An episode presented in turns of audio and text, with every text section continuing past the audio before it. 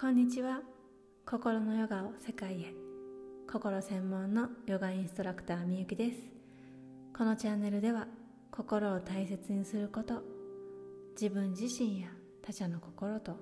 共感的に対話をしていくことをお伝えしたりナーダヨーガと呼ばれる音のヨガに触れるチャンネルです。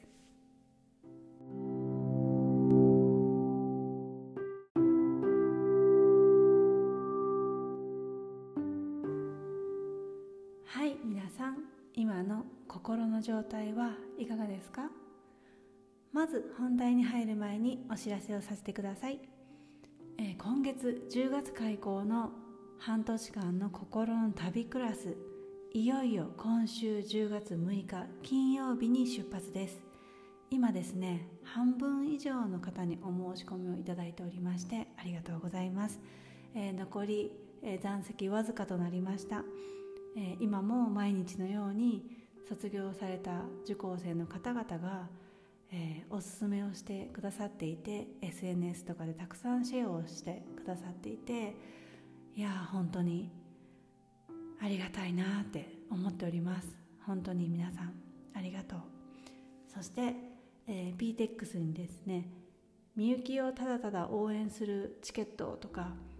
私の活動を応援してくださるチケットとかですね講座を受けることに支援が必要な方へサポートしたいですというチケットとかも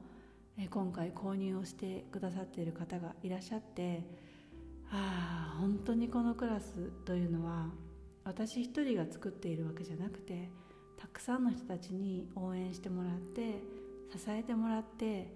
えー、作り上げているクラスだなとえー、感謝の気持ちでいっぱいです。そんなたくさんの人たちに支えられて半年間また頑張って、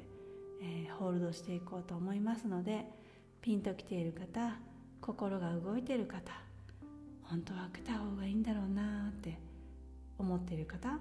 でも頭ではいやでもなちょっと曜日がなとかちょっとお金がとかいろいろ声があるかもしれませんがぜひぜひ心の声を聞いてお越しください。そして心のヨガって何するの？体験したいなという方は無料クラスも随時開講しています。プロフィール欄の PTX からお気軽にお申し込みください。皆様にお会いできることをとっても楽しみにしています。はい。では今日のテーマに入っていきましょう。今日のテーマは人は聞いてほしい生き物です、えー、よく私たちが普段しているコミュニケーションで誰かが話している途中で「分かる分かる私もさ」って自分の話をし始めてしまったり、えー、それをされたこともしたことも皆さんも一度や二度あると思うんですね。そして、えーえー、逆を言うとそれくらい人というのは最後まで聞いてもらったことという経験が少ない傾聴してもらうことがあまりないんですね。普段のコミュニケーションの中で。ただただ耳を傾けて聞いてもらうっていう体験を私たちはほとんどしていません。すぐに話の途中で「ああそれはこうだよ」ああそれ私も聞いたことあるああだよねこうだよね」とか話をこうブツッとぶった切ったりしていませんか？えー、先日ですねちょっと私の出来事なんですけど小学校1年生の娘がおりまして娘がお友達のうちの前で遊んでいたんですね。で私が夕飯の時間になったので迎えに行った時にちょっと大きなお兄ちゃんたち小学校56年生ぐらいかながこう数人いてなんかその娘たちが遊んでる方に向かって「わー」とか「やー」とかなんかよくわからん叫んだりとかしてなんかケタケタ笑っていたんですね。でまあよく見かける光景だとは思うんですけどなんかこう冷やかしたりして笑っている感じ叫んだりギャーとかよくわからん言葉を言って、えー、ああなんかやっぱこういう子たちってどこの国でもいるんだなと思いながら私は眺めていてただその帰りにえー、娘に話を聞いてすごい衝撃だったんですけどまあ、見たくないものを見せられたと。それでみんなで逃げたと。でみんなはめっちゃ笑って走って逃げてたけど私は本当は見たくなかった。嫌だったと。で何をというのは、まあ、ちょっとここでは言えないんですけどもうびっくりしてえーってなって私も。で娘に「もうそれ本当嫌だったよね」びっくりしたよね」って「やめたくなかったよね」って肩を抱いてこうさすっていたんですね。でなんかその後も私はもうずっとそのことを一晩中考えていていやこれ娘の記憶に一生残るやつじゃないかなとかいや本当は怖かったんじゃないかなとかなんかもう頭の中でぐるぐるぐるぐる考えていてでそこでですね私は娘のことでもうパンパンだったんですけどと待ってと。ちょっと待てよと。なんか私もすごい動揺しているぞって立ち止まったんです。あこれ私の心に耳を傾けてあげないとって思ったんですね。私だってそれを聞いてどれだけショックだったか。相手というのは相手も子供でただただ楽しくてしているだけかもしれないけれど娘がそういう思いをして私がどれだけ悲しかったかああ私もめっちゃ辛かったんだなって自分に寄り添う時間をまずは取りました。うん。私だって怖かったのかも。いくら相手が子供であろうが翌日から夫は1週間出張でいないしまたなんかお友達と遊んでる時に同じことが起きたらどうしようとかこれが積み重なって娘の心にトラウマみたいになっちゃったらどうしようとか女性が男性に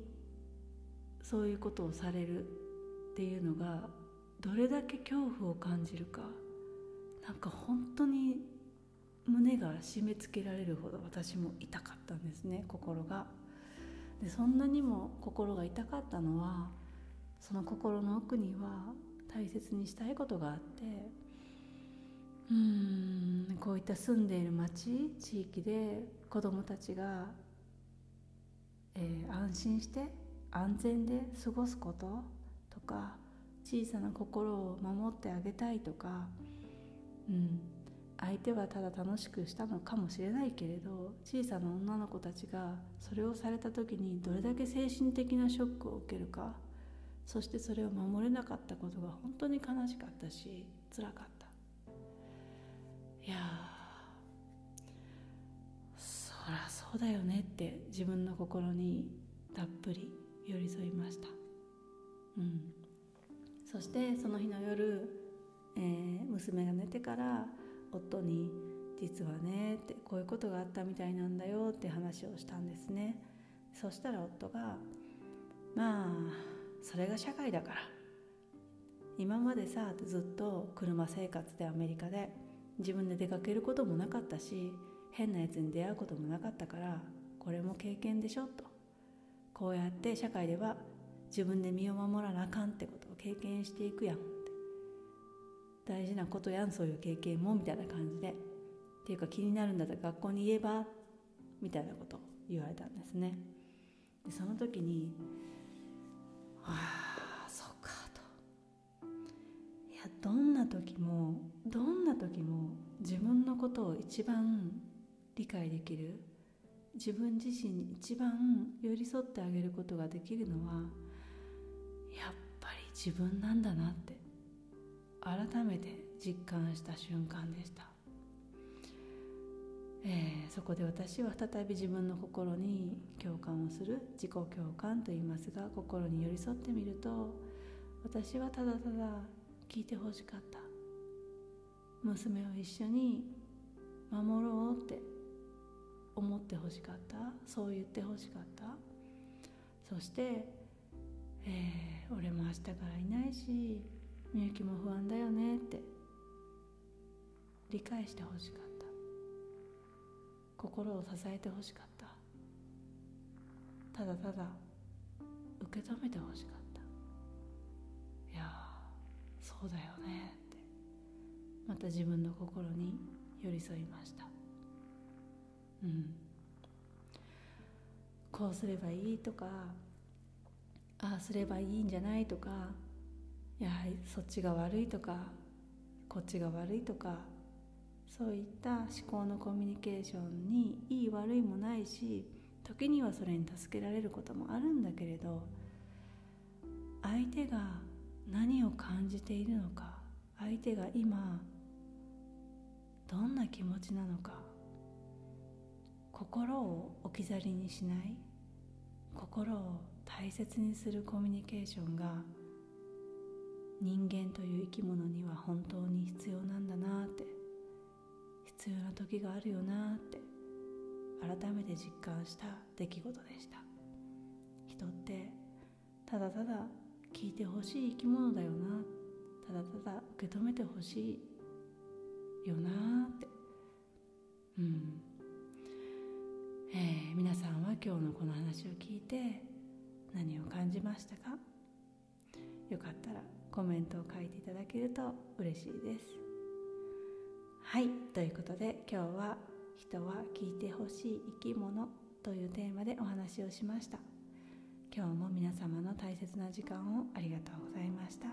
最後に深呼吸をして歌を瞑想して終わりにしましょう。